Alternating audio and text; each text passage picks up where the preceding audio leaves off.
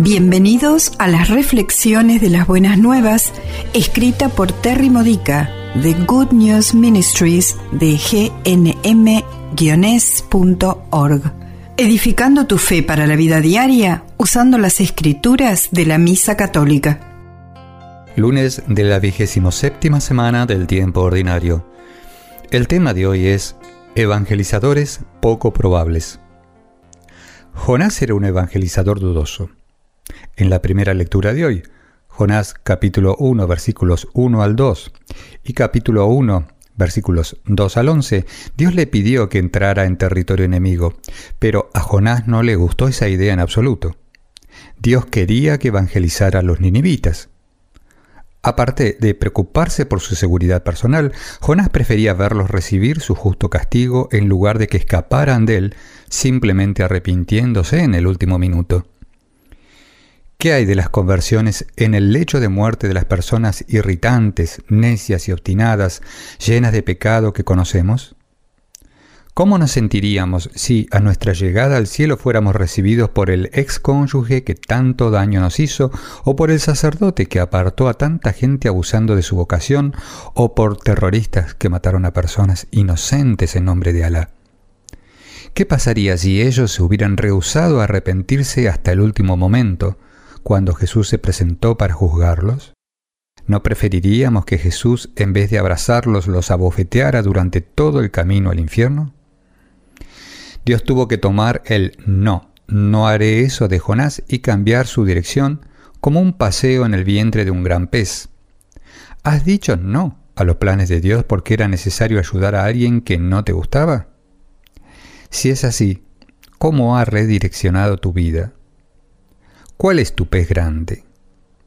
En la lectura de nuestro Evangelio de hoy, Lucas capítulo 10, versículos 25 al 37, Jesús nos muestra a otro evangelizador dudoso. ¿Has pensado en el buen samaritano como un evangelizador? Los samaritanos y los judíos habían sido enemigos durante siglos. Los judíos condenaban a los samaritanos porque arriesgaron la fe judía con creencias paganas. Deberían haber sido los judíos los que evangelizaran a los samaritanos, pero aquí Jesús nos da un samaritano que evangeliza a un judío. ¿Cómo? Mediante el gran acto de amor del samaritano, un sacrificio de amor. Lo que hizo era inconveniente. Se permitió desviarse de sus propios planes, curó las heridas del hombre, llevó su carga y entregó al hombre en manos de alguien que podría ayudarle más, cubriendo los gastos con su propio dinero del viaje. Esto es evangelización. Su mensaje fue, eres amado, tú importas. Describe la naturaleza de Dios. Describe por qué Jesús fue a la cruz.